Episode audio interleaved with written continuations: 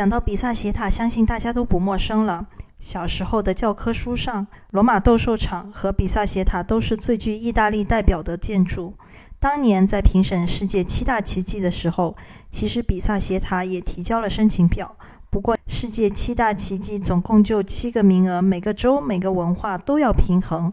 当时意大利其实已经提交了罗马斗兽场，所以总不能给意大利占两个名额，肯定会被骂偏心。虽然比萨斜塔没能成为世界奇迹，但是这并不影响它在世人中的印象。它除了本身很特别之外，还相传是意大利著名的物理学家伽利略做重力测试的地方。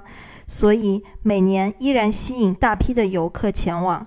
想当年，我也是第一年来到意大利之后，马上就到比萨去打卡了。这么多年下来，大家依然对收集和比萨斜塔互动的照片乐此不疲。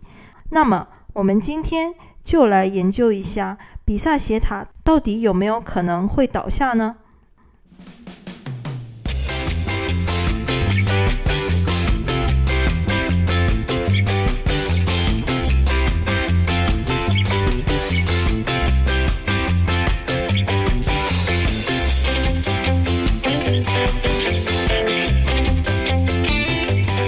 在说这个之前，我们先来讲讲比萨这个名字。比萨在古希腊语其实是泥泞的湿地、沼泽地的意思。这其实已经很好的说明了比萨的地理特征。比萨这片土地是一片很湿润、很软的土地。十二世纪的时候，比萨当地的有钱家族决定在这片土地上建一个地标式的广场。他们把原有的教堂扩建，还准备在教堂旁边建一个钟楼，这就是我们现在著名的比萨斜塔。一一七三年，这个钟楼正式动工了。那时候的建筑师虽然知道比萨的地质很湿，但是却缺乏具体的地质知识。依然决定仅在地下的三米处做一个地基，结果不到五年，钟楼南面的墙就慢慢的陷入地下了。照这样的进度，这个比萨钟楼。早就塌了八百遍了，也就没有我们现在什么事了。但是所幸的是，在这个钟楼建到第四楼的时候，就停工了将近一百年，这使得土壤在这近一百年的时间里可以得到更好的稳固。这样到一二七二年再次动工的时候。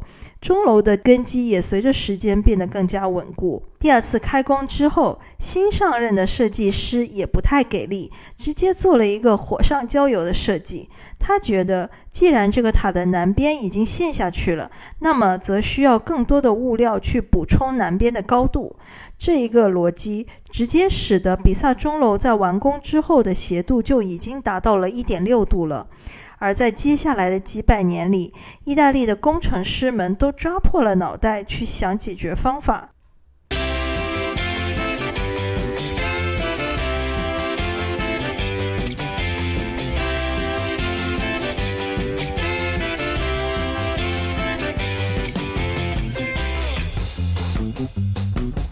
在一八三八年，工程师们终于决定要放手一搏，于是。他们围着钟楼挖了一个隧道，准备下地基一探究竟。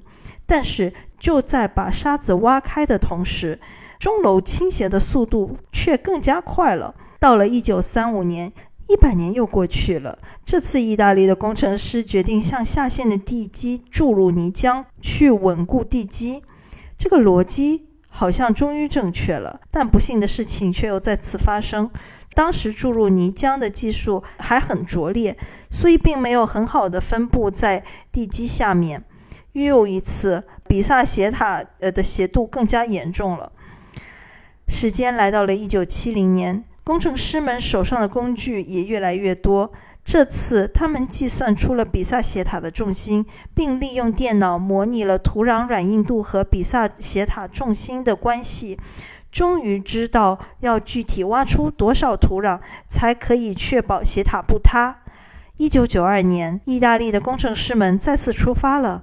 他们移除了比萨斜塔北侧三十八立方公尺的泥土，然后又找来了六百公吨的铅来暂时锁定斜塔的平衡。最终，比萨斜塔在完工后的六百年。终于脱离了塌房的命运，至少在我们可见的三百年内脱离了塌房的命运，而且把斜度维持着在了四度左右。自此，我们终于可以充满信心地跟世人说，比萨斜塔是不会塌的。你明白了吗？